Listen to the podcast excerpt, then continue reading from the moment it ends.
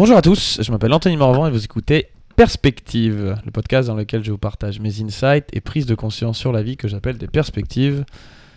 Et avec un peu de chance, en parlant de moi, je parle aussi de toi. Alors aujourd'hui, pour la première fois, je teste euh, le modèle de l'interview. Donc mon premier invité sera Fabien Delcourt. Fabien, tu es un ami, un entrepreneur, un... D'ailleurs, comment tu te décrirais si tu devais te décrire? Un ostéopathe mental, je t'ai déjà entendu dire ça. Yes, bah bonjour, à- bonjour, bonsoir Anthony, il est 1h. Il est min- minuit 29. Ça devient un thème récurrent dans mes podcasts, je les enregistre tous à chaque fois euh, autour de minuit. Ben ouais, bonjour, à- rebonsoir à toi et bonjour, euh, bonsoir à ceux qui nous écoutent. Euh, effectivement, j'aime bien me définir en ostéopathe mental. Euh, pourquoi? Parce qu'il y a un truc qui me fait profondément kiffer, c'est de, euh, de, de, de- de désinguer un peu les- les gens, les- le cerveau des gens, le, les esprits, les, les, pas les esprits, les idées préconçues qu'ont les gens sur leur vie, sur les choses, de mettre un peu de perspective dans tout ça. Ah, j'aime. D'ailleurs, tu le sais que mon podcast s'appelle Perspective. Qu'est-ce que ça t'évoque, le mot perspective? Pour moi, perspective, ça me ramène à la perception, à savoir les filtres que je mets sur la réalité. Et moi, ça me renvoie tout de suite au fait que on n'est vraiment pas dans une notion de, euh, j'ai raison, t'as euh, tort. Euh, pour moi, ça ramène tout dans, dans, dans de la subjectivité totale, à savoir que la réalité telle qu'elle est, enfin, j'ai cette conviction-là que la réalité telle qu'elle est n'existe pas. En tout cas, on pourrait dire qu'elle existe, mais personne, absolument personne n'y a accès. A. Euh, on a tous, un- on pourrait dire, c'est un peu comme un enfant, tu sais, qui est un enfant qui cherche à regarder à travers le, le, le- le trou d'une porte et qui essaie, de, qui essaie de voir une petite portion de ce qui se trouve derrière.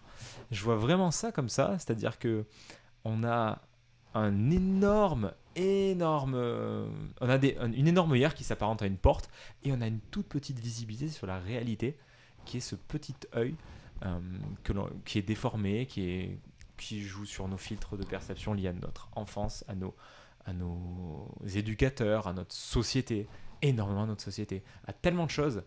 Et on a beau vouloir s'en détacher avec les années, avec le développement personnel, ça reste quand même vachement ancré et profond et c'est très, voire impossible de s'en détacher, de s'en dépéguer. Pour moi, perspective, ça m'évoque vraiment à quel point je suis seul à vivre ma vie. Hmm, intéressant.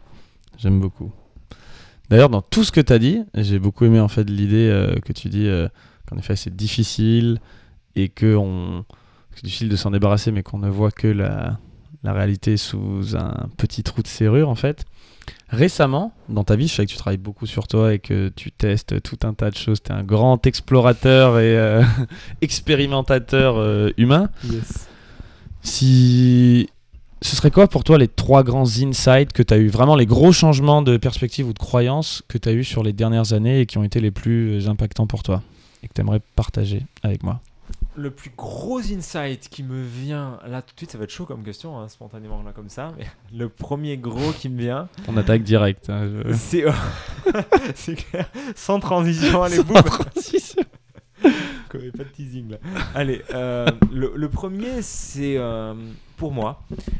Le gros, moi qui suis un très grand lecteur comme toi, très curieux, comme tu dis, très expérimentateur, mais avant d'être expérimentateur, très, euh, j'ose le dire, branlette intellectuelle, à, Grave. à- à me, à me lustrer le cerveau de Je- connaissances. Je me reconnais là-dedans aussi. J'ai passé beaucoup d'années là-dedans et, et je suis de plus en plus passé aussi par le- l'expérimentation. Mhm. Et, euh, et c'est ça que je- le plus gros insight, c'est pour moi, euh, je peux avoir eu une information 15 fois, 20 fois, 100 fois dans un bouquin, l'avoir lu, compris tout ce que tu veux. Ce n'est pas de l'intégration. L'expérimentation, c'est pas le même délire. Je m'ex- je- je m'explique, je, je donne un exemple très concret. Quand, le, quand en août l'an dernier, j'étais à l'île Maurice, du coup, dans, sur cette belle île avec du soleil, des plages, euh, c'est paradisiaque. Moi, j'y suis allé pour la quasi unique raison de faire une retraite vipassana euh, avec 10 heures par jour de méditation. Euh, le concept d'impermanence, je connais, j'ai lu, des bouquins sur le bouddhisme, j'ai lu des bouquins sur la philosophie, sur le stoïcisme, sur j'en ai lu des, centaines de livres. Euh, donc euh, l'impermanence, je connais, tout change tout le temps. Oui, bien sûr, évidemment. Par contre, quand je suis assis dans une posture dans laquelle je n'ai pas le droit de bouger Ah, pendant putain. une heure, euh, jambes croisées, euh, sans avoir le- la possibilité de décroiser les jambes, en ayant les, bo- les, les- les mains aussi immobiles et les yeux fermés sans pouvoir, la- sans avoir euh, le droit de les ouvrir. Enfin, l'idée c'est quand même ça. Ouais. Là, l'impermanence, je la sens. Je- je- Et je la sens bien. je hein. la sens bien. Tu sens ces sensations là qui sont hyper désagréables. Là et là, du coup, le mental, l'ego reste mon- la partie de moi qui résiste à ça, à se dire mais putain, ça fait mal là. Pff, le genou ça tire, c'est quand même relou son truc. Je, je suis là pour une torture pareille, mais je suis là pour méditer. hein. Pourrait se dire presque, je, je suis là pour m'éveiller, même si j'étais Mm. pas dans ce truc là, mais je n'étais pas venu pour, pour me torturer non plus. Plus pour explorer, expérimenter, mais ça tu dis, Pff, ça fait mal. c'est et, et là tu sais que même ça, ça passera. C'est Hmm. amor fati finalement. This too shall pass. destin, même ça, même ça, ça va passer.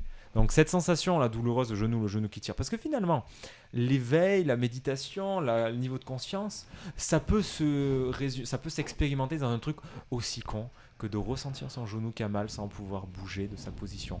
Donc il y a connaître le concept de l'impermanence et il y a l'expérimenter et l'accepter lorsqu'il se manifeste à soi que ça soit par le fait qu'il y a un nuage qui passe devant le soleil, que tu es en train de bronzer au bord de la piscine, qui fait chaud et que du coup il y a un coup de vent et du coup tu grelottes et t'as froid, Ah, c'est un peu chiant. Et ça va jusqu'à le fait que tu es bien dans ta relation et ta relation elle se pète en deux du jour au lendemain, ou tu es bien avec tes parents et tes parents se font renverser en voiture ou tes, tes proches disparaissent. L'impermanence, elle est là, elle est tout le temps, on peut la comprendre sur un plan purement intellectuel, mais ça ne changera pas grand-chose au fait que quand on la vit, alors, en général, vu qu'on a une notion de, de continuité de notre identité, de notre ego, on aime bien cette idée inconsciemment que rien ne change. Que rien ne va jamais changer. ouais. Sauf que c'est du bullshit, euh, le plus gros bullshit qu'on aime- auquel on aimerait croire. Ça ne se passe juste pas comme ça. Il y a tout qui change tout le temps, le- ne serait-ce que tous les processus qui ont lieu en permanence dans nos cellules. Non, ouais. Tout, euh, mais c'est d'une puissance, ça change juste tout le temps. Donc quand on, arrive, quand on arrive à accepter ça profondément dans notre réalité, pas sur un plan intellectuel, mais sur un plan expérientiel, là c'est dur. Ouais, du coup, ça peut être le deuxième gros insight hein, finalement.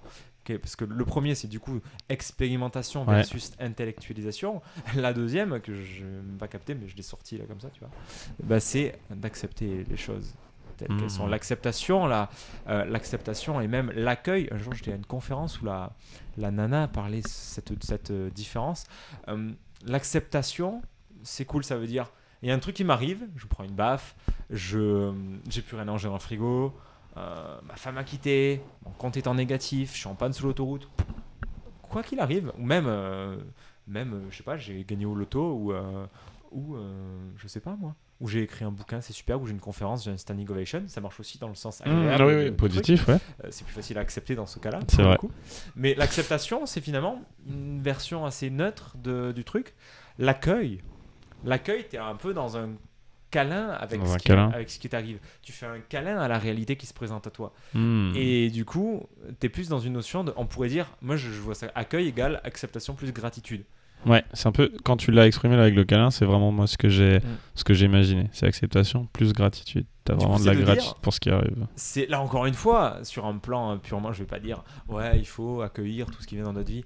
Ouais, sur un plan intellectuel, évidemment que ce serait un idéal. Ah, bien sûr. Mais, euh, mais d'être dans une disposition d'esprit où à chaque fois qu'il m'arrive un truc, je me fais en sorte de me mettre dans une disposition d'esprit de j'accueille ça, je suis pas en lutte, ok, ok c'est chiant, j'aimerais pas que ça soit là, mais de voir ça et en fait de dire ok, j'accueille, c'est là, j'accueille ce truc là, gratis. Je sais pas pour quelle raison ça va me servir, Hmm. un peu comme on disait dans notre précédente interview. Mm.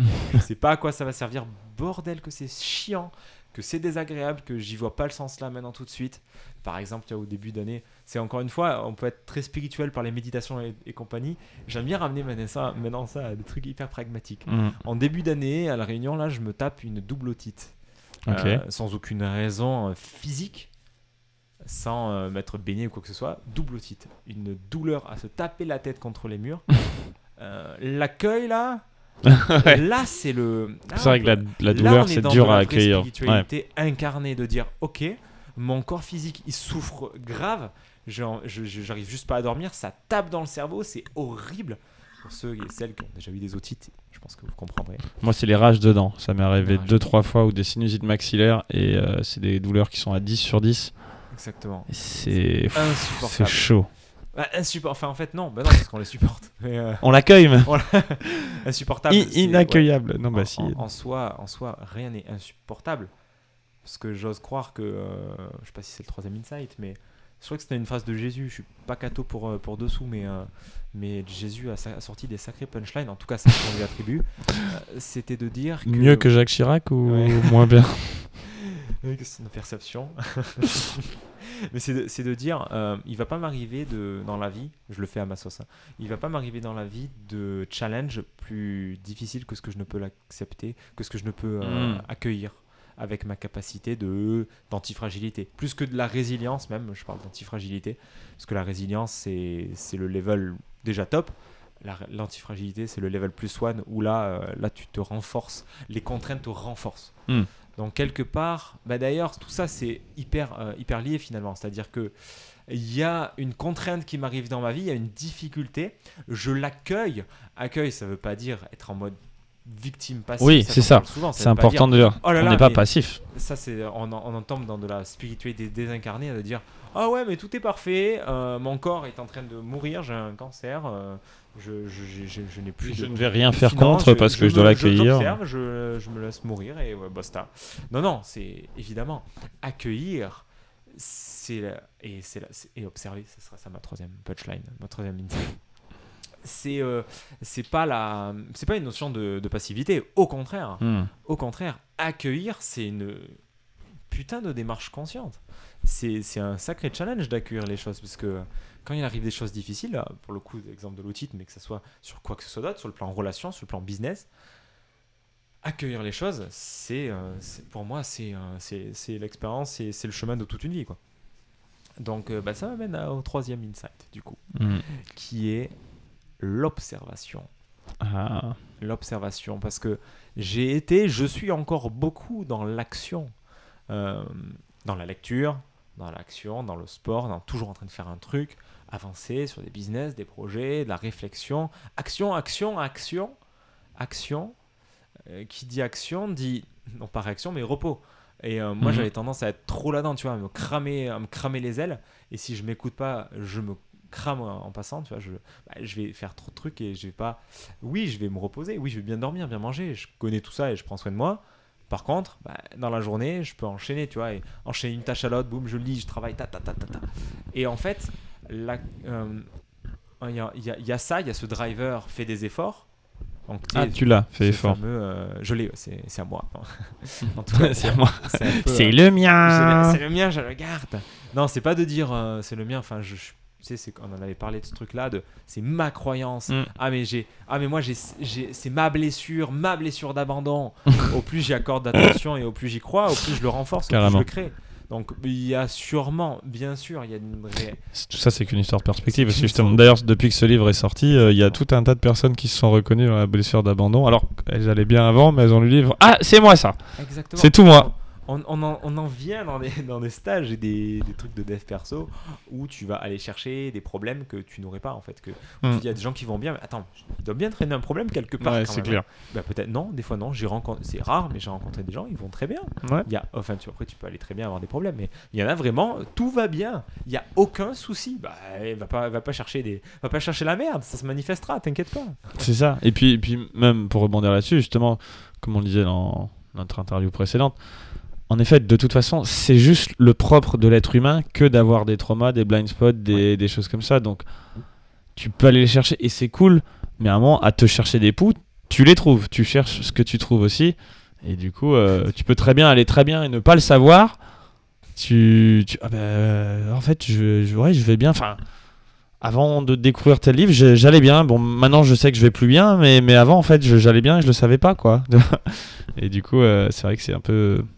Ça me fait penser à cette fable connue, tu sais, du pêcheur hein, qui, euh, qui pêche tranquillement ses petits poissons. Puis il y, a un- il y a un marketeur américain qui vient qui lui dit. Un euh, américain ouais, qui arrive et qui, qui lui dit ah, tu sais euh, là tu pourrais euh, tu pourrais, tu pourrais pêcher plus de poissons et embaucher, embaucher d'autres pêcheurs. Mm. Faire un gros business, plein, des dizaines de bateaux de pêche, tu vas faire une armada, tu vas aller pêcher des super poissons, tu vas faire des soupes de requins et tout. Après, tu, vas après tu, tu scales encore plus et boum, et tu pourras te libérer du temps, tu pourras gagner du gros cash et pouvoir euh, aller pêcher avec euh, tes petits-enfants le dimanche matin. Bah ouais, mais c'est ce que je fais déjà en fait. C'est ça. Et, euh, et du coup, tu vas chercher des, pro- enfin, tu vas chercher un truc qui est déjà là Mm. ailleurs. Et du coup, ça rejoint du coup pour reboucler sur la boucle de, de la- de l'action versus l'observation. En fait, moi, j'étais vachement dans dans l'action, dans le faire, plutôt que dans le ne pas faire, parce que j'avais la Mm. croyance qu'il est plus utile de faire quelque chose que de ne pas le faire. J'ai encore un peu de ça. hein, Je ne vais, pas- je vais pas me cacher, mais mais j'ai bien compris aussi que ne rien faire est tout- aussi productif que de faire.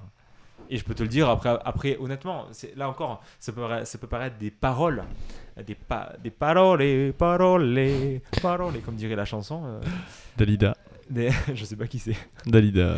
Mais euh, en tout cas, dans l'expérience, j'ai observé, dans mon expérience perso, que dans Vipassana, pour reprendre cet exemple-là, ou même la quête de vision chamanique, qui est une, une autre expérience un peu dingue que j'ai fait, parce que j'aime bien faire des trucs un peu bizarres, d'être enfermé pendant 4 jours euh, en pleine nature dans un petit carré euh, de, de 2m50 sur 2m50, sans rien, sans rien faire, sans- en jeûne sec, sans distraction, moi qui adore lire, qui adore écrire, sans ça non plus, sans ordi, sans téléphone, Wow. sans personne, tout seul, euh, pff, chaud.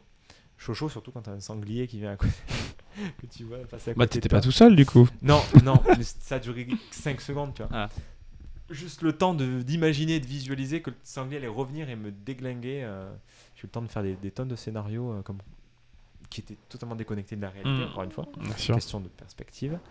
Ça, on, est, on est à la quatrième ou cinquième fois déjà. Mais en tout cas, euh, que ce soit Vipassana ou que ce soit cette quête de vision chamanique, quand t'as rien à faire, quand t'es confronté au vide, à toi-même, déjà de un, tu peux pas te fuir, enfin, à part par ton mental, par en tout cas par, Mm. par la diversion euh, de Mm. l'imaginaire, que ça soit en, en se replongeant dans le passé, le- tout ce qui s'est passé de mal, tout ce qui s'est passé de cool, tout ce que tu aimerais qu'il se passe dans le futur, etc. Ouais. Enfin, tout ce qui est ailleurs, euh, sauf le présent, quoi.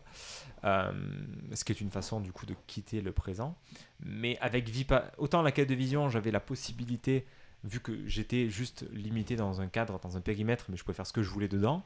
Là, pendant, la, pendant euh, Vipassana, c'est 10 heures de méditation par jour où tu es assis, les yeux fermés, focalisé sur ta respiration. Tu es là pour apprendre la méditation, parce que Vipassana, ça veut dire regarder, les observer les choses telles qu'elles sont. Donc j'étais là pour ça, donc autant le faire, quoi. Ouais. Et là, pas moyen de fuir, par contre, du coup. Et là, le temps est long. Et là, je faisais du coup rien. J'étais juste là à observer. Je faisais rien. Et il s'est passé tellement de trucs. il s'est passé beaucoup plus de trucs qu'en un mois, deux mois, trois mois, six Mm. mois. Et j'ai fait des bons, certains appelleraient ça des sauts quantiques. Mot quantique, euh, la mode. Ouais, c'est la mode. Mais en tout cas, il s'est passé des trucs de fou. J'ai compris des trucs sur moi, sur mon passé, sur mon futur. sur- J'ai compris des tonnes de trucs sur, euh, sur ma vie, sur les schémas qui se répétaient, sur, les boules, sur à quel point je créais mon propre malheur aussi. Quand, j'ai, quand, quand je voyais tout seul, parce qu'il n'y avait aucun input, parce que pendant Vipassana, silence total, euh, ils appellent ça le noble silence, pour ne pas avoir d'interf- d'interférence avec la méditation. Parce que dès qu'il y a des dialogues, c'est mort, ça perturbe vachement la méditation. Du coup, tu es vraiment seul avec toi-même, tout est fait pour ça. Euh, minimalisme au niveau de euh, la, la nourriture, pas de téléphone évidemment, pas le Wow. d'écrire, de lire, de, même donc de parler. Et tout ça favorise. T'as pas le droit de regarder les gens dans les yeux non Pas plus pour communiquer, ouais. ouais. C'est challengeant. Je, Ah ouais, ça je j'imagine. regardais quand même les gens, j'évitais de les regarder dans les yeux, mais il y a toujours cette. Bah oui, t'as quand même envie, euh, ouais. Surtout, surtout du côté féminin, paradoxalement. Enfin, ou pas. C'est- pour ça d'ailleurs qu'il séparait hommes et femmes, parce qu'il y a cette attirance naturelle. Bah ouais, ouais. Et du coup, tout est fait pour vraiment faciliter la pratique. Malgré ça, c'est super dur. hein. Et du coup, le fait de ne rien faire et de n'avoir aucun autre input, j'étais seul avec moi et je voyais à quel point. Enfin, en fait, le, on passait en mode responsabilité, level maximal. Ouais. C'est-à-dire que je voyais que j'étais responsable de tout dans ma vie, en fait. Mais de Hmm. tout, absolument tout. Et du coup, je revoyais tous les trucs de tous les trucs pas cool que j'avais fait dans ma vie par rapport à moi, par rapport aux autres. Je voyais tout ce qui avait créé mon malheur dans le passé et que j'étais le seul à avoir créé ça, en fait. Comme un Hmm. grand. J'ai tout créé euh, dans ma tête Waouh. dans mes perspectives. J'ai créé mon film en fait. Donc, euh, grosse, grosse, grosse punchline, celle-là, elle peut être dure à encaisser, mais, euh, mais elle, elle est à méditer selon moi. Vaut-il je dis souvent ça à mes clients, vaut-il mieux faire quelque chose plutôt que rien? Pourquoi, pourquoi faire plutôt que ne rien faire? Parce que là, 10 jours sans rien faire, on pourrait dire, mais t'as perdu, as perdu ton temps, mon gars. mais non, j'ai gagné des années. Hmm. T'as gagné des années. La clarté. C'est une, citation de Blaise Pascal qui dit Tout le malheur des hommes vient d'une seule chose, qui est de ne pas savoir demeurer en repos dans une chambre. c'est vrai, il dit qu'en fait, parfois, c'est quelque chose que j'ai abordé moi dans un de mes podcasts, déjà, ce que j'ai appelé la distraction de la. Non, ouais, la distraction de la perpétuelle action cette notion, je me suis rendu compte à un moment que moi aussi je suis beaucoup dans l'action, ou action, ça peut être euh, penser, euh, faire quelque chose, réfléchir et tout, parce que bah, parfois c'est très inconfortable de ne rien faire et de se retrouver soi-même avec euh, son propre amour propre ou sa propre conscience et de se dire, oh, attends, c'est pas confortable. Vite, donne-moi ah, un scénario à penser pour le futur. là. Tiens. Ou, un souvenir, bon ou mauvais, histoire de me distraire. ou, tiens, je vais aller faire du sport. Ou, une tablette de chocolat. oui, aussi. Ou du sucre, ou de la drogue, ou de l'alcool, ou euh, Exactement. ou la télé. Et c'est vrai que as, après, tu as des addictions qui sont plus ou moins. Là, euh, on rentre un petit peu. Le, non, je sais pas, je, prends, je suis l'intuition du, du, mot addiction. C'est vrai qu'il y en a. Euh, c'est sûr que si tu fumes où tu bois, c'est quand même clairement assez négatif. Il peut y avoir des addictions qui, à première vue, et, enfin, qui sont probablement plus moins négatives. faire du sport, c'est quand même moins négatif que se bourrer la gueule et tous les jours. En revanche, ça peut quand même cacher le même problème qui est celui de ne pas être capable de, bah, de passer du temps avec soi et à observer ses pensées parce que ça nous rend inconfortable et ce besoin justement de venir masquer ce moment-là. Et j'imagine, franchement, moi ça me fait flipper, hein, je te l'ai déjà dit, euh, Vipassana c'est un truc, euh, je vais le faire justement parce que ça me fait flipper, mais, mais 10 jours à méditer toute la journée et à rien faire, j'ai trop peur de devenir fou en vrai. En vrai, dans le fond, j'ai un peu peur quoi, de ça, tu vois. Et euh, je, la, je, la, sors comme ça, les sorties. Euh, la punchline qui me vient, c'est la... l'addiction est une distraction. Hmm. Et pour revenir sur ce que tu dis, on pourra développer cette punchline si tu veux. Hmm. mais distra... ouais, je la développe tout de suite parce que distraction, j'ai J'adore l'étymologie des mots. J'aime beaucoup les mots euh, depuis pas mal de temps. Et Distraction, tirer hors d'eux. C'est quelque chose qui me tire hors de moi, qui me tire loin de moi. À la différence de attraction ou de, de séduction, on cherche à attirer vers soi, la distraction, elle nous tire hors de nous. Et du coup, c'est justement quand on veut pas être avec nous, quand on va chercher la distraction, quelle qu'elle soit. Ça peut passer par absolument tous les canaux. Et c'est pour ça que tu, quand tu, quand tu dis Vipassana, ça fait peur et tout. Mais ouais, mais grave. Mais, Et, c'est pour ça que moi, j'en entends parler depuis au moins trois ans. J'ai souvenir d'un gars euh, qui, euh, qui, était devenu un pote qui m'en parlait dans la voiture. Un gars qu'on avait pris en Blablacar et qui est devenu un pote qu'on a revu après à Toastmaster, une association de prise de part en public. Il nous disait dans la voiture, il nous racontait que son frère avait fait une retraite de 10 jours en silence. Je trouvais ça assez, assez fou. J'ai entendu parler de ça. de ça. En fait, c'était en, en, filigrane dans ma vie. Il y avait des, des, petits, des petits cailloux comme le petit mmh, poussé ouais, ouais. dans ma vie. Et ça venait. Mais j'ai entendu, mais j'en ai entendu parler au moins 20 ou 30 fois. Bon, après, euh, je vais pas dire, oh, c'est des signes de la vie. Je traîne aussi de plus en plus avec des gens comme ça. Oui, bien sûr. Mais l'info revient encore et encore et encore. Et quand ça résonne, quand ça fait écho, à bout d'un moment. Euh, tu te dis, tiens, je vais, je vais suivre. J'avais envie de le faire, mais ça me faisait tellement flipper au fond. D'accord, toi aussi. j'étais pas mal. J'étais suffisamment déconnecté de mon corps pour ne pas me dire ça me fait peur. Mais putain, si, ça faisait grave peur, quoi. Je suis de plus hmm. en plus connecté mon corps. Et, je me... Ouais, mais ouais, ça faisait flipper, quoi. Et je connais pas une seule personne qui était à l'aise à l'idée de faire Vipassana. D'accord. Et je connais pas une seule personne qui a été à l'aise dans le processus de le faire. Ok. Donc c'est clairement, euh, là on est en plein justement dans, cette, dans, ce, dans un tel confort et cette antifragilité d'aller euh, dans ce qui nous fait peur. Moi, ça me faisait flipper. Donc maintenant, j'ai un peu développé, un peu beaucoup, développé ce réflexe de dire il y a un truc qui me fait peur, ok, go. j'y vais. Ok, go, j'y vais. C'est un peu cette, cette règle des 5 secondes de Mel Robbins 5, 4, 3. Non, pas rendez-moi les copies. Hein. Rendez-moi les copies non mais, non, mais go, go, go 5, 4, 3, 2, j'y vais. Ok, j'ai peur de faire Vipassana Allez, on s'inscrit. Hmm. J'étais, j'étais, euh, j'étais à la Réunion, euh, mes parents étaient venus euh, en vacances. Et je me souviens très bien de cette soirée, j'ai fait, ok, euh, ouais, j'aimerais bien faire Vipassana cette année. Je me disais ça depuis l'an dernier, j'avais dit pareil. Ah, j'aurais bien aimé faire Vipassana cette année. c'est comme le bouquin. Ouais. J'ai fait mon bouquin l'an dernier, ça fait trois ans que je me dis, j'aimerais bien écrire mon bouquin. Ouais, mais tant qu'il n'y a pas une date qui est posée, mon gars, il n'existe mm. pas ton livre. Donc, donc là, bah, pour Vipassana, bah, j'ai fait, ok, j'aimerais bien faire Vipassana. Ok, bah, je suis allé voir sur le site, j'ai fait, oh, j'ai vu de l'humoriste, ok, juillet, ok, go, je m'inscris, j'envoie, j'envoie tout de suite. Et- Boum. Même pas le temps de réfléchir, en- rien réservé, rien réfléchi. J'envoie le mail, boum, trois, trois jours après, euh, inscription validée, je fais, wow, là, ok, ça va se passer Là, ça parle. Là, on rentre dans le game. Et en soi, euh, en soi ça peut paraître. Pour, pour certains, ça paraît une montagne, pour d'autres, pas grand chose. En soi, c'est juste 10 jours à Oui, c'est vrai. Euh, Mais c'est un sacré acte quand même de courage. Parce que Ouais. pour nous, occidentaux, en tout cas, moi et tous les humains que je côtoie, Mm. nous, occidentaux, un peu accro à remplir le vide, aller se confronter de la sorte à un vide total hors nourriture, c'est vraiment un vide total où tu donnes ton téléphone, tu donnes ta- t'es- tu n'es, en fait, tu, tu vis une vie monastique pendant 10 jours, Ouais, c'est ça. déconnecté de toute ta réalité extérieure habituelle. Donc, bien, bien sûr, celle-ci va se ramener avec, euh, à la conscience avec un tas de pensées, Mm. mais en tout cas, faire ce genre de truc inconfortable, ça fait grave flipper, évidemment. Mais du coup, c'est pour ça qu'il faut le faire. Et je pense que tout le monde, tout le monde, euh, c'est un peu comme un business, tu vois. Tout le monde peut le faire, mais tout le monde n'en est pas capable. Mm. Tu vois ce que je, Hmm. ce que je veux dire?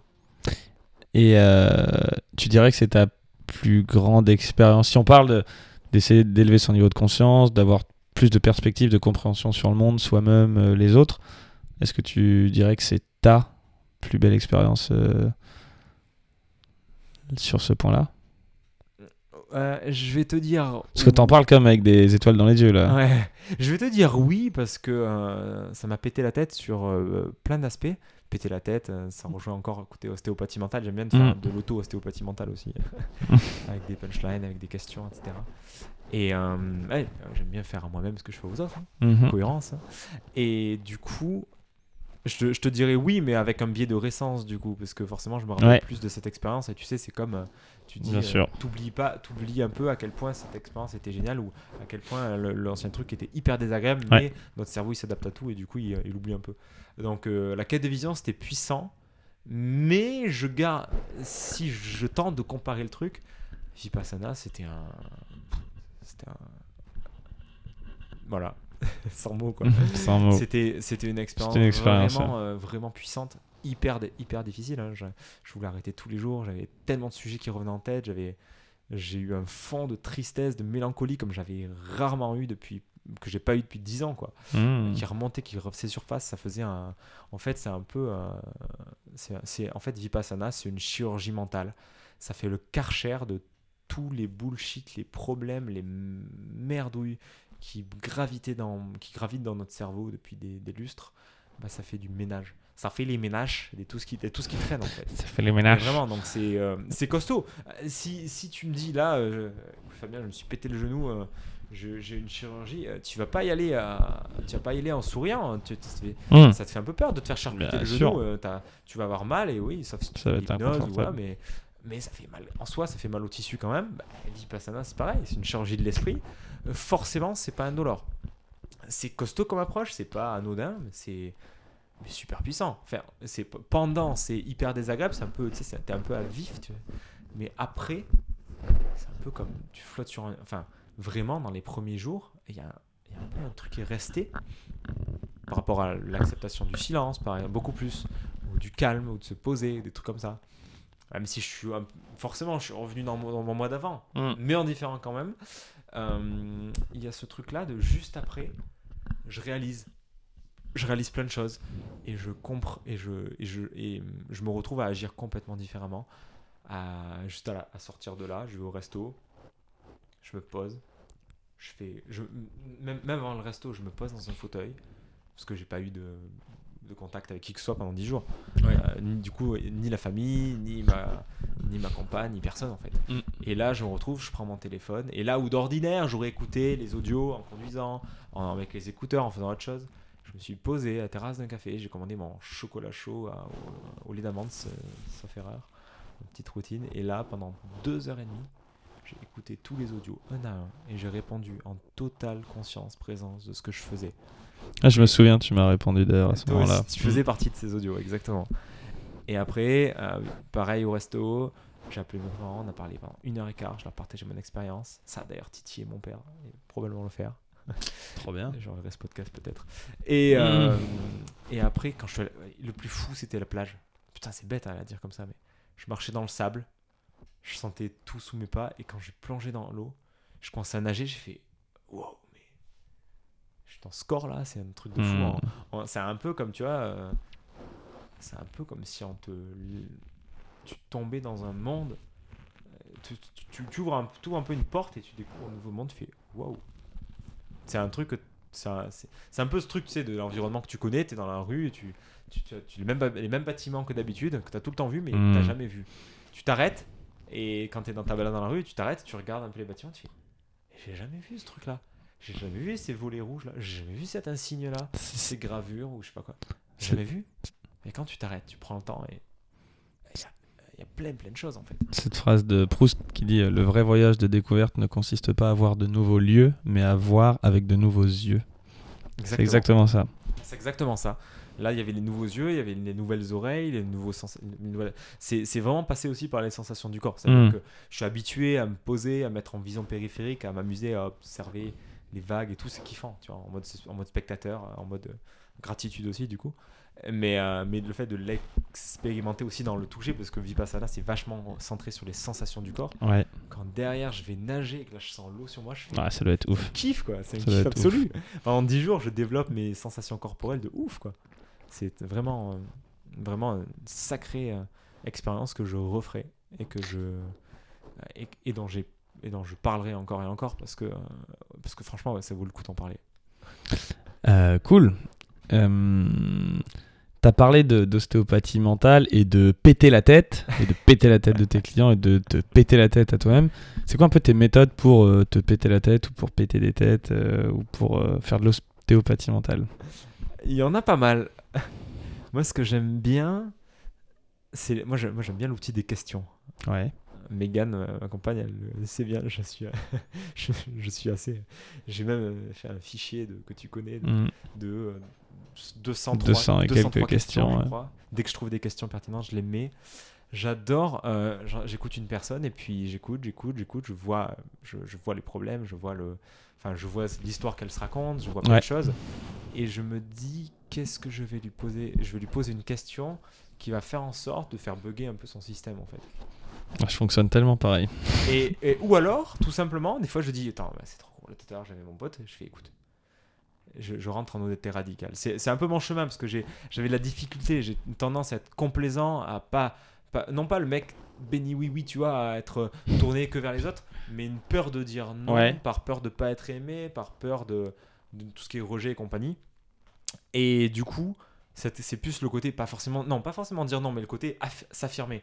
Du coup, forcément, ça les gens qui font ça m'inspirent et je kiffe de plus en plus développer ce truc-là Ouais. et poser mon cadre et être assertif et, euh, et être dans cette honnêteté radicale quand ça en est utile. D'ailleurs, il y a tout un bouquin là-dessus qui s'appelle Radical Honesty de Brad Blanton qui est très très intéressant à, à lire et à expérimenter du coup parce que sinon ça n'a aucun intérêt évidemment. Euh, et du coup, euh, le fait d'entrer en honnêteté, en radicale avec un client, ou même pas qu'avec un client, tout à l'heure c'était avec un ami, je dis ok, est-ce que tu me, est-ce que tu me permets d'être honnête avec toi là parce que je sens un truc là, j'aimerais te dire un truc, ça va peut-être te paraître désagréable, ça va peut-être peut-être paraître un peu euh, sorti du chapeau ou, ou un peu sorti du contexte, ou... mais est-ce que tu me permets d'être honnête avec toi? J'ai la- j'ai la validation, personne validation, est, prêt- est prête à se faire péter la tête. Euh, en tout cas, à ce que je sois honnête envers elle. Et là, je lui dis, euh, tel que je perçois la réalité, je dis pas que c'est la vérité, je dis, écoute, là pour moi, t'es en train de te raconter des histoires. Là. Juste, arrête tes conneries, bouge, Hmm. bouge-toi, fais-le ce putain de truc, fais-le ce bouquin, fais-les ces conférences, bordel, t'attends quoi? Et là, pff, putain, ouais. Et, et, et du coup, bah, j'aime bien, j'a- j'adore ça parce que on pourrait euh, déblatérer. Euh, C'est en ce sens-là que la bienveillance, ça me fait un peu, euh, ça me fait un peu chier toute cette vague de la bienveillance parce que on est dans un mode où on caresse les gens dans le sens du poil, euh, mais sans, sans- enfin, c'est un peu de la fausse bienveillance. Je sais pas si tu vois ce que je veux dire. Cette, la CNV, tout ça, il y a des concepts super cool bien sûr avec ça, hein, le côté euh, poser ses besoins, écouter l'autre, Mm. être dans la- dans l'empathie. Évidemment, hein, je dis pas d'être méchant, mais ce côté honnêteté radicale où euh, on est vrai en fait. On est juste vrai. Et si je vois mon pote qui est en train de se bullshiter et en train de, de juste euh, ramer dans sa vie, si moi je vois que je peux être, euh, je peux juste le partager un Hmm. truc qui va lui, lui retourner le cerveau parce que personne se sera Personne permis va de le lui faire, dire. Ouais. Eh ben go, je le fais parce que je lui rends un sacré service. Et puis dans le fond, c'est aussi ça, justement, tu parlais de bienveillance, je pense que les deux sont liés. Imagine, euh, je crois que c'est Franck Lobvé qui avait pris cet exemple que je trouve très très bon. Si tu as un, un de tes meilleurs amis Mm. qui est vraiment obèse, bah, la bienveillance bien pensante serait de bah, pas lui dire, tu vois, tu vas pas lui. Bah, il le sait, sauf que tout le monde le sait, et du coup, t'abordes pas le sujet, et c'est un peu le sujet de connivence de pas l'aborder. Sauf qu'en fait, si t'es vraiment en mauvaise santé, obèse, t'attends de ton meilleur ami qui te dise écoute, mec, t'es gros, je t'aime, mais t'es gros, il faut que tu changes ça, quoi. Point. C'est quoi en fait Je viens de réaliser un truc là l'instant. Une perspective. Une perspective, exactement. Je de réaliser qu'en fait, l'ostéopathie, mentale, c'est extrêmement simple. Il faut, comprendre, j'ai compris un truc dans ma vie, avec toutes ces lectures, j'ai compris un sacré truc, c'est que notre cerveau est la machine la plus perfectionnée, la plus intelligente, la plus maligne pour nous bullshiter dans tous les sens, pour se raconter des histoires incohérentes, enfin cohérentes et incohérentes dans leur incohérence, pour trouver des raisons, des, des implications, des trucs des- qui, qui a l'air de tenir la route, mais qui en fait c'est du gros bullshit.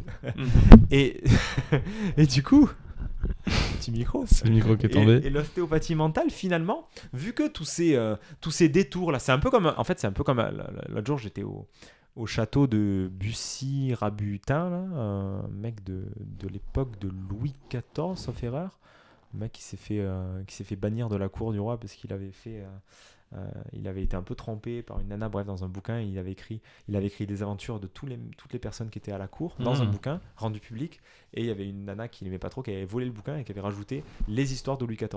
D'accord. Et le mec, l'ego du mec a été très, très piqué très fortement. Et bref, c'est pas le sujet. dans, dans le, dans le jardin, il y avait un labyrinthe. Et pour moi, le cerveau humain fonctionne un peu comme ça. On va partir dans un labyrinthe, euh, tu sais, et tu reviens au point de départ. Et tu vas faire Ah oui, ah mais oui, ok, d'accord. Et, je- et tu mets un temps fou à comprendre un truc évident. Euh, tout, comme tu as mis un temps fou à, à revenir au point de départ. Et en fait, l'ostéopathie mentale, ou en tout cas l'honnêteté radicale, ou euh, péter la tête des gens, en fait, c'est juste leur faire un miroir de la réalité. Parce que le cerveau est tellement bien foutu pour ne pas l'avoir et pour se bullshiter. Mhm. La réalité, euh, tout est relatif encore une fois, mais Oui. la, la, réalité subjective de la personne. C'est-à-dire lui renvoyer par un miroir cette réalité qu'elle ne veut pas voir. Ça, c'est l'ostéopathie mentale. Mais en soi, c'est du coup, c'est en fait, c'est juste être un miroir. L'ostéopathe euh, mental que je suis, que je fais, qui font ça, bah, c'est de faire un miroir honnête et, et, et pas intrépide. Et euh, je- C'est le miroir qui met son chapeau et il part, il part en Regarde-le, aventure parce qu'il a pas peur lui. C'est le, c'est le miroir, euh, c'est ce que c'est le accountability mirror. C'est le Hmm. miroir qui ment pas. C'est ce qui, Qui ment pas, c'est- ouais. Quand tu disais, bah là, euh, t'as ton pote qui est gros et qui, bah, il va se donner des histoires, mais ouais, mais c'est ma génétique, c'est mes parents. Non, putain, t'es juste gros. Bah, gros. c'est ce que le miroir il dit en fait. Tu te regardes dans le miroir, Mm. tu vois ce gras. Si tu regardes objectivement, bah ouais, je suis gros. C'est pas méchant, c'est pas dur, c'est pas gentil, c'est pas bienveillant, c'est pas. C'est juste honnête, c'est juste la réalité en fait. C'est un miroir, boum, t'es gros, point. T'es en train de te bullshiter, tu te mens à toi-même, tu passes pas l'action, tu procrastines. C'est la réalité aussi. Donc c'est juste d'être un miroir en fait. Et je trouve que dans un monde où, on, où, on se, où, beaucoup de gens sont pas eux-mêmes, et euh, enfin, où on se fuit un peu soi-même, où on veut pas se connaître, parce qu'on a peur de ce qu'on va voir, bah, des gens comme toi, comme moi, il y en a plein qui font ça, mais des gens comme nous qui proposons aux- à nos clients, à nos amis, même à notre famille, des miroirs, bah ça juste, c'est juste hyper précieux, c'est euh, c'est priceless, comme on dit. Enfin, c'est c'est vraiment valuable. Ça- et- c'est la, c'est la partie bilingue. C'est- C'est parce que j'ai j'ai pas d'équivalent à valuable. Pour moi, ça a une valeur juste inestimable C'est ça. de balancer à la personne, de renvoyer juste Hmm. sa réalité. Tu lui offres une autre perspective. Ouais, exactement. Et que ça soit par la magie des questions ou par la magie de l'honnêteté radicale, et d'autres canaux, moi c'est les deux essentiels. Après, ça peut être en utilisant des trucs de PNL, ça peut être. un- Ouais. un- mais, mais, mais tout simplement, il n'y a pas besoin de rentrer dans des trucs compliqués en fait, hein, la base. hein. Des questions bien ciblées, juste sur ce que la personne a dit. Attends, t'es en train de me dire que tu fais pas de conférence parce que t'as peur. Ok. Enfin bref, Hmm. Tu- tu vois, Tu, ouais, tu reformules et tu euh, ça peut être simplement de la reformulation, ça peut être de redire le problème avec d'autres mots, ça peut, ça peut, en fait, c'est juste montrer l'incohérence aussi. Donc il y a plein de façons, mais euh, au final, c'est extrêmement simple, c'est d'être un miroir. En parlant de miroir, euh, c'est qui la personne qui t'inspire le plus? C'est très fluctuant. Euh, Aujourd'hui, à l'heure où je te parle, parce que je, j'aurais pu dire il y a des années, c'est Jean-Jacques Crèvecoeur pour ses prises de position, pour l'impact qu'il crée. J'aurais pu dire euh, c'est, euh, c'est Brandon Burchard qui a créé un sacré mouvement aux US. Bon, peu importe, il y en a plein. Aujourd'hui, c'est Vishen Lakhani. C'est le type qui a créé Mind Valley, qui a pour petite mission de réformer l'éducation au niveau mondial sur plein de sujets, qui fait intervenir des experts sur plein de, sur plein de domaines et qui est en train de juste révolutionner euh, le monde à sa, façon avec euh, un impact qui commence déjà à être sacrément massif. Lui, c'est le mec qui m'inspire le plus aujourd'hui parce que c'est cohérent, c'est intègre, c'est humble, euh, mais il a- il a, il y a- il a aussi de il est aussi assertif, il est posé, il est ancré, il, sait- il y a un équilibre dans tout ce qu'il fait. Il est pas trop travaillman, il est pas trop humble, il est pas trop dans un excès ou dans Mm. l'autre. Il est lui. Je vois pas un mec qui surjoue. Vois un mec qui est là et qui fait juste son job en fait. Il fait ce qu'il kiffe, et mais il est là quoi. Il est là et, et on entend parler et on entend parler de lui et on entendra parler de lui. Stylé. Une euh, citation préférée Ou une qui te viendrait à l'esprit, là Comme ça. Sur le moment? Bah, il y a- ouais, il y a celle-là qui me vient, moi je vais l'expliquer. Elle est, elle est devenue un peu galvaudée avec euh, le bouquin, mais bon, c'est pas grave. Euh, ta deuxième vie commence quand tu comprends que tu n'en as qu'une. Euh, Confucius Il y a moyen. Je suis pas sûr. Mais, euh, oh, Je, je- j'explicite. je verrai- Ouais, vas-y, donne-nous ton interprétation. Euh, cette punchline m'est venue, enfin m'est venue, je- quand, elle, est restée en tout cas dans mon esprit il y a pas mal d'années, euh, parce que y a- c'est Raphaël Giordano, je crois, qui a Ouais, fait un bouquin dessus. Exactement. Mais, euh, mais moi déjà, enfin moi j'ai une histoire toute particulière avec cette euh, phrase parce que dès l'adolescence, je j'ai réalisé que j'allais crever un jour en fait. Et c'était une perspective euh, qui me, qui me faisait vachement flipper. Mais vraiment, euh, des, je, passais des, je pouvais passer des nuits à, à ne pas À dormir parce là-dessus, que je, je me disais que, waouh, à, à 15 ans, moi c'était ma préoccupation. Alors oui, il y avait les filles, il y avait aussi, euh, putain merde, un jour, Merde, je vais crever. un jour je vais mourir, mais genre il y a du vide, genre je vais plus exister, niette. Bon, euh, après j'ai compris avec ma connaissance de, de en ayant, en m'étant passionné du domaine, je vois que en fait c'est le cas de tout le monde. Il y en a, on ne pas conscientiser, mais tout le monde a peur de la Mm. mort et se dire qu'on n'a pas peur, bah, c'est des conneries parce que va te mettre sur l'autoroute et attendre de voir si, si tu sautes pas pour, pour, pour sauver ta peau. Euh, mais grosso modo, moi, il y a- moi c'est vraiment paru tôt dans ma vie.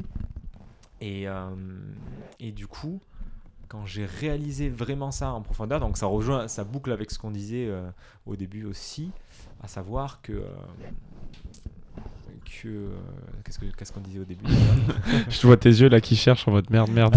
J'ai perdu l'idée là. Exactement.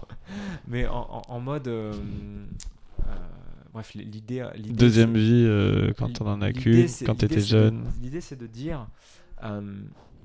ok. Ouais, expérimentation. Expérimentation versus euh, compréhension. Hmm. Je- J'avais compris Ah oui, que j'allais avoir qu'une. euh, ouais. Mais quand j'ai commencé à vraiment l'expérimenter, à me dire waouh, mais.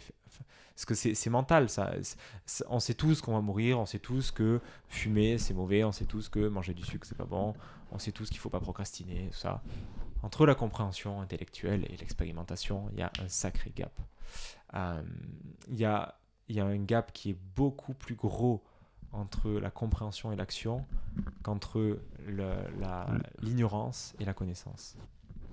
Et c'est très facile d'avoir la connaissance encore plus Mm. aujourd'hui. On en sait quelque chose avec cette, euh, cette belle bibliothèque euh, d'Anthony devant nous, euh, de plusieurs centaines de bouquins. C'est super accessible en fait. Mais l'expérimentation de dire, ok, là, j'ai compris que j'allais crever. Enfin, vraiment, je réalise, je vais crever un jour. Euh, ok, qu'est-ce que je fais aujourd'hui du coup? Qu'est-ce que je fais aujourd'hui Avec cette compréhension-là, C'est le memento, hashtag euh, Memento memento Mori, mori. que j'ai dans, dans, ma, dans ma poche présentement, que tu as aussi. Hmm. Euh, en gros, qu- qu'est-ce que ça va changer aujourd'hui? Parce que c'est bien gentil de dire je vais mourir un jour, mais là, Ouais, en quoi, euh, et- et Comment est-ce que j'honore ce jour euh, Exactement. Qu'est-ce que ça change dans ma, dans ma compréhension et dans mon expérience d'aujourd'hui, le fait que je sais que je vais crever un jour? Qu'est-ce que je vais faire de différent dans ma journée? Est-ce que je vais pas être un peu plus cool avec mes parents? Est-ce que je vais pas Mm. faire un compliment à ma copine? Est-ce que je vais pas ressentir un peu plus de gratitude Voire méditer? Est-ce que je vais pas un peu plus passer à l'action sur mon projet important? Écrire ces quelques, ces quelques centaines de mots sur mon bouquin?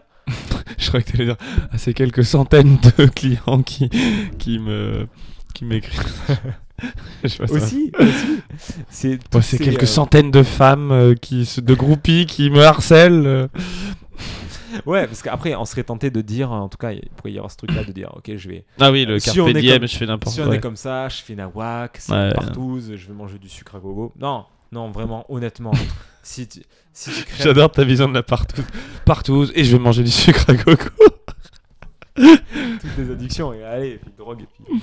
Mais ouais, et, et, hum, parce que sinon, on est dans une. euh, Enfin, pour moi, est-ce qu'on est, est, qu'on est vraiment satisfait? Alors, ouais, si c'est le dernier jour, ok, pourquoi pas. Mais si vraiment tu vis chaque jour de ta vie comme ça, est-ce que vraiment tu seras satisfait si tu fais des trucs aussi superficiels? Euh, ok, il peut y avoir une petite place de ça, mais surtout, ok, concrètement, qu'est-ce que tu vas faire aujourd'hui là pour te dire si jamais ce soir en dormant, je me réveille jamais, qu'est-ce que je vais, à- de, qu'est-ce que je dois avoir fait dans ma journée pour que je me couche en me disant, ok, ça peut être terminé maintenant. Sais quoi? Je suis ok avec ça. Je suis ok, je, je suis en paix, j'ai fait honnêtement cette journée, putain, j'ai donné le max, j'ai fait, je suis vraiment content quoi. Que ça soit sur chaque minute, je les ai kiffés. Cha- alors ouais, j'ai eu- j'ai eu mes travers, j'ai eu des réactions à des moments, j'ai été trigger, j'ai, c'était pas une journée parfaite, mais je l'ai grave vécu pleinement. J'étais totalement moi. C'est ça Memento Mori, c'est de dire et là tu là vraiment pour moi c'est l'incarnation de ta deuxième vie commence quand tu comprends que quand tu n'en as qu'une. Parce que pour moi euh, quand euh, je suis pas conscient de ça, quand je le ramène pas à ma conscience et c'est pour ça que j'ai un putain de médaillon qui me le rappelle tout le temps parce que si j'ai pas un médaillon, je l'oublie. Ouais. Et, euh, et je commence à faire de la merde, je commence à procrastiner. Et c'est ce que je vois autour de moi. C'est dommage. Quand, quand on voit que, que j'ai qu'une vie, que le temps est quand même vachement précieux, alors ça peut faire, ça peut faire ok, un, effet, euh, on se presse, on doit y aller, on doit se bouger. Oui et non, on a aussi le droit de rien faire, comme je disais. hein. Bien sûr. Mais, euh, mais en tout cas, quand on garde ça en tête, en fait, Mais t'as le droit de rien faire en pleine conscience. exactement, exactement. Pour moi, c'est de mettre de la conscience dans le rien faire. justement. Parce que si c'est juste de la distraction, euh, C'est faire pas rien en fait. Plus Ouais. que ne rien faire. faire rien versus ne rien faire. Je vais méditer là-dessus.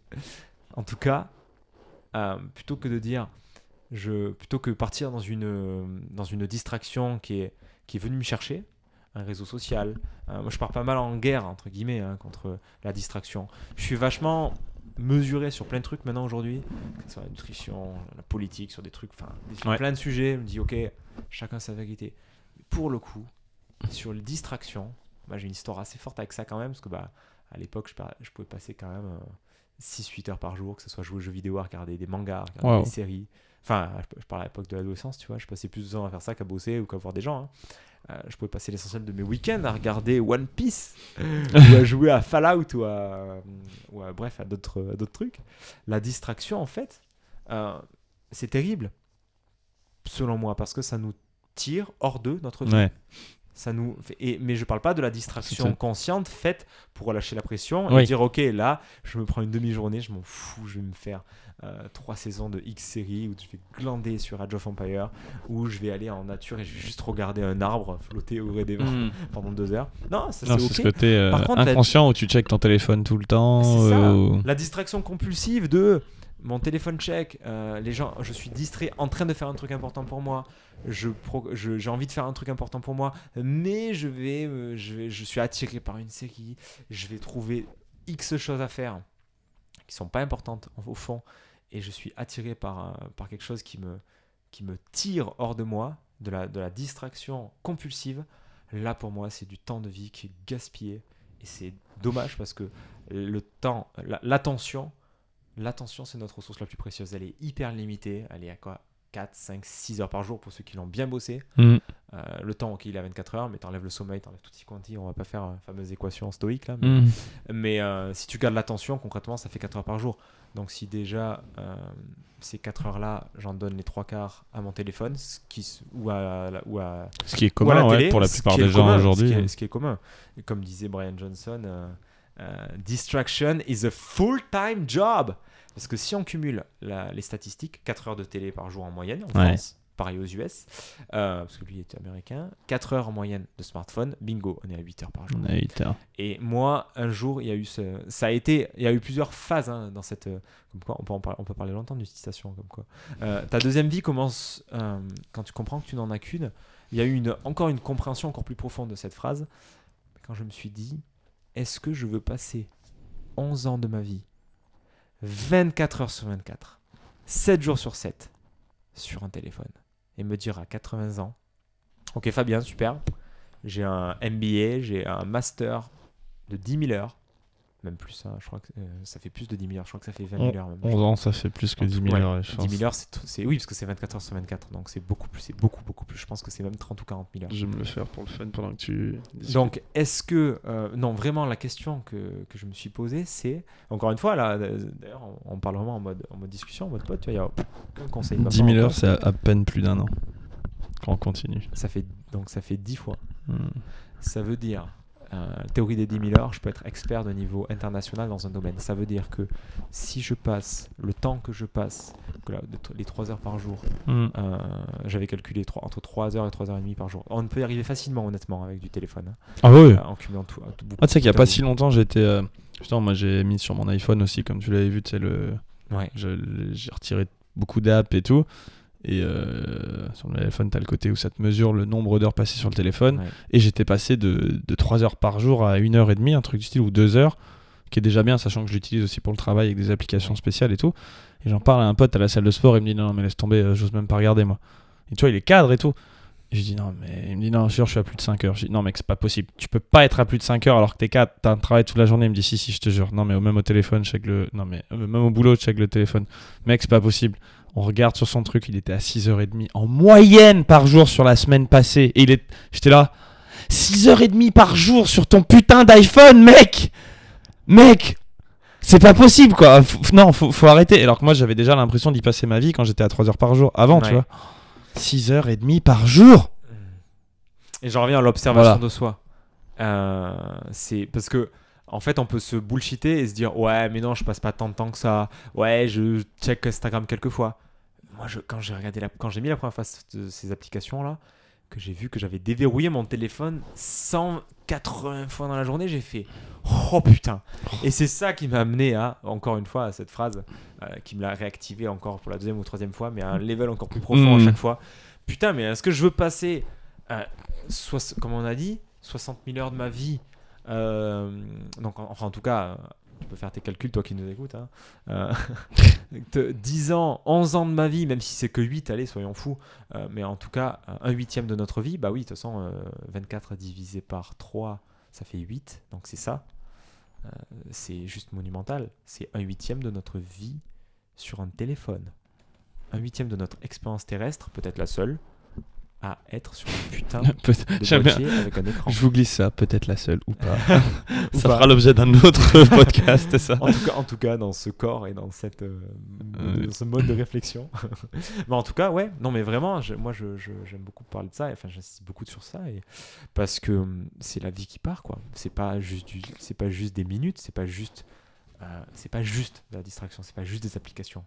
Je vais pas dire, ouais, la vie c'est sérieux. Ok, on peut dire la vie c'est un jeu et tout, mais putain, t'as, quand même. Oh, mais il y a des jeux qui sont moins bien que d'autres quand même. Quand, quand tu te dis que effectivement tu, en 10 000 heures tu peux être expert de niveau mondial sur un domaine, ça veut dire que tu as des gens à la fin de leur vie pour en dire bah, écoute moi j'ai été sextuple champion de smartphone dans ma vie. Alors que si toi tu fais ce qui est important pour toi dans ta vie, tu peux devenir un conférencier de niveau international, un guitariste de niveau international, un coureur de fond, euh, un, un- un gymnaste de, de renommée internationale. T'allais dire un musclor là. Un et qu'est-ce qu'on peut rajouter aussi? Un lecteur de renommée euh, et, un, é- et un écrivain multi-best-seller. On, on doit être à 5 ou 6. Versus être- Passer du temps être- sur mon téléphone. passer, sur mon, passer du temps sur mon téléphone, à regarder la vie des autres sur Instagram, à regarder mon fil d'actualité Facebook, à répondre. Parce que concrètement, c'est ça l'essentiel du temps Hmm, c'est contempler la vie des autres, c'est se comparer. Alors, je jette pas la pierre parce que souvent, c'est juste, comme je disais tout à l'heure, l'addiction est une distraction. C'est cette addiction cache autre chose. Mais le, pour moi, le pire, et j'en ai croisé beaucoup qui se disent ça, c'est dommage, c'est de se dire, je trouve ça triste et ça me met en colère à la fois, c'est de se dire, non, mais je préfère pas savoir.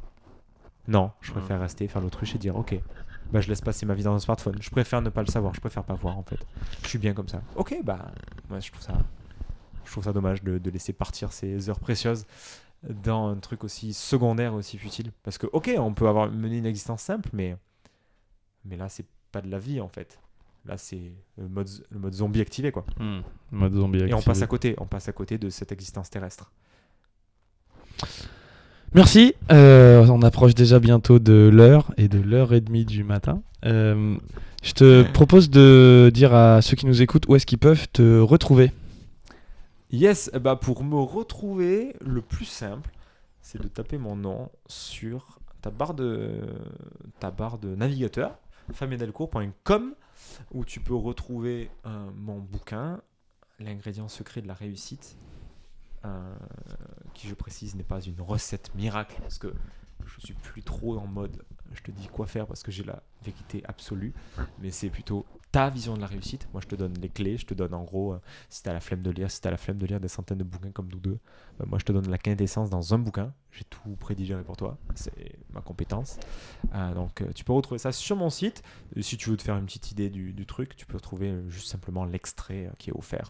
Tu pourras trouver d'autres trucs, plein de podcasts euh, et, euh, bien d'autres choses, dont une interview très passionnante avec Anthony ici présent. Donc pour me retrouver le mieux, ouais, c'est c'est sur mon website. Cool. Merci d'avoir écouté ce podcast en entier. Merci à toi Fabien, c'était cool. Je savais évidemment il va falloir qu'on en fasse d'autres parce qu'on a encore fait que toucher du doigt tous les sujets qu'on pourrait aborder. Yes.